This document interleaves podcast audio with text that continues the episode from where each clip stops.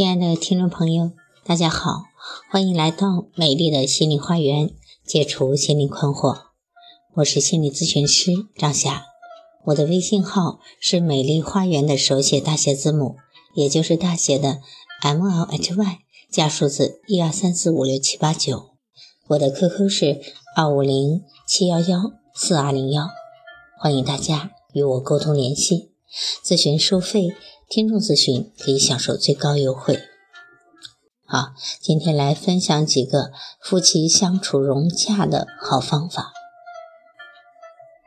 家庭的经营是夫妻的共同责任，和谐美满的家庭是夫妻共同努力的结果。夫妻作为相互扶持走一生的两个人，走在一起不容易，这其中有幸福。也可能有吵闹。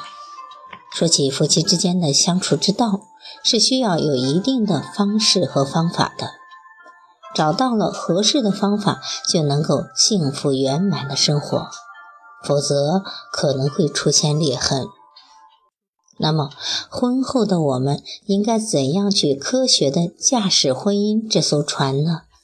又应该如何让我们的婚姻走向真正的和谐呢？第一个夫妻融洽的方法是不给小三留机会。很多人觉得婚后才会有所谓的小三出现，其实不然，小三可以说是无处不在的。无论是在婚前婚后，夫妻双方都会有各自的生活圈，交朋会友是难免的，但交异性的朋友要慎重。交往时要留有分寸，最好在对方知情的情况下。明显对自己有好感，甚至对自己不怀好意的异性朋友，要主动的疏远，以理智来处理感情纠葛，避免第三者插足到你们的婚姻生活中，影响夫妻感情。第二，家庭琐事要慎重。很多人以为物质不会干扰我们的爱情，但是你知道吗？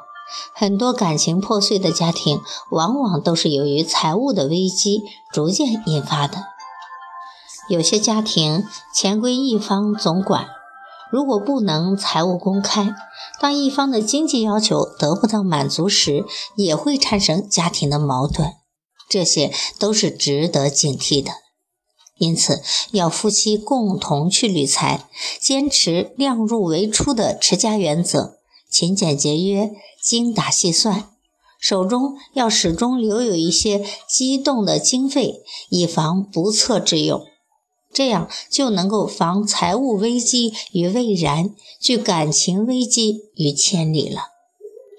三，惊喜无处不在，爱他就给他幸福。爱他，就给他制造爱的惊喜，这是我们一直以来的一个性爱观念，这也是我们要说的夫妻科学相处的妙招之一。惊喜人人都喜欢，时不时的创造出点出乎意料的事，这是情感的兴奋剂，有利于夫妻情感的上升。因此，在繁忙的生活之余，要多多的给对方制造浪漫的意外。比如瞒着对方送花到公司，为对方买一份很想得到的物品，为夫妻俩创造一个对方没有准备但却非常喜欢的活动等等，都可使意外的惊喜油然而生，从而在惊喜中迸发出强烈的感情之花，掀起欢腾的爱情热浪。所以说，爱情的荷尔蒙是可以在婚后随时燃起的啊！只需要你有心去制造浪漫，去制造惊喜。四，性爱时间要充足，不要因为自己的时间的问题而长期的忽略了性爱的存在。性爱是爱情的调味品，我们着实不能够忽略它。在快节奏的现代社会竞争中，每个人的工作都是十分繁忙的，有不少人因为忙于公务而顾不上夫妻俩的感情生活，以至于夫妻经常不能够一起进餐、共眠，影响了两个人感情的巩固和发展。所以，工作再忙，也要巧于安排，挤出时间留给两个人共同的生活，来共浴爱河。第二，妻子呢该与丈夫大胆的去谈性。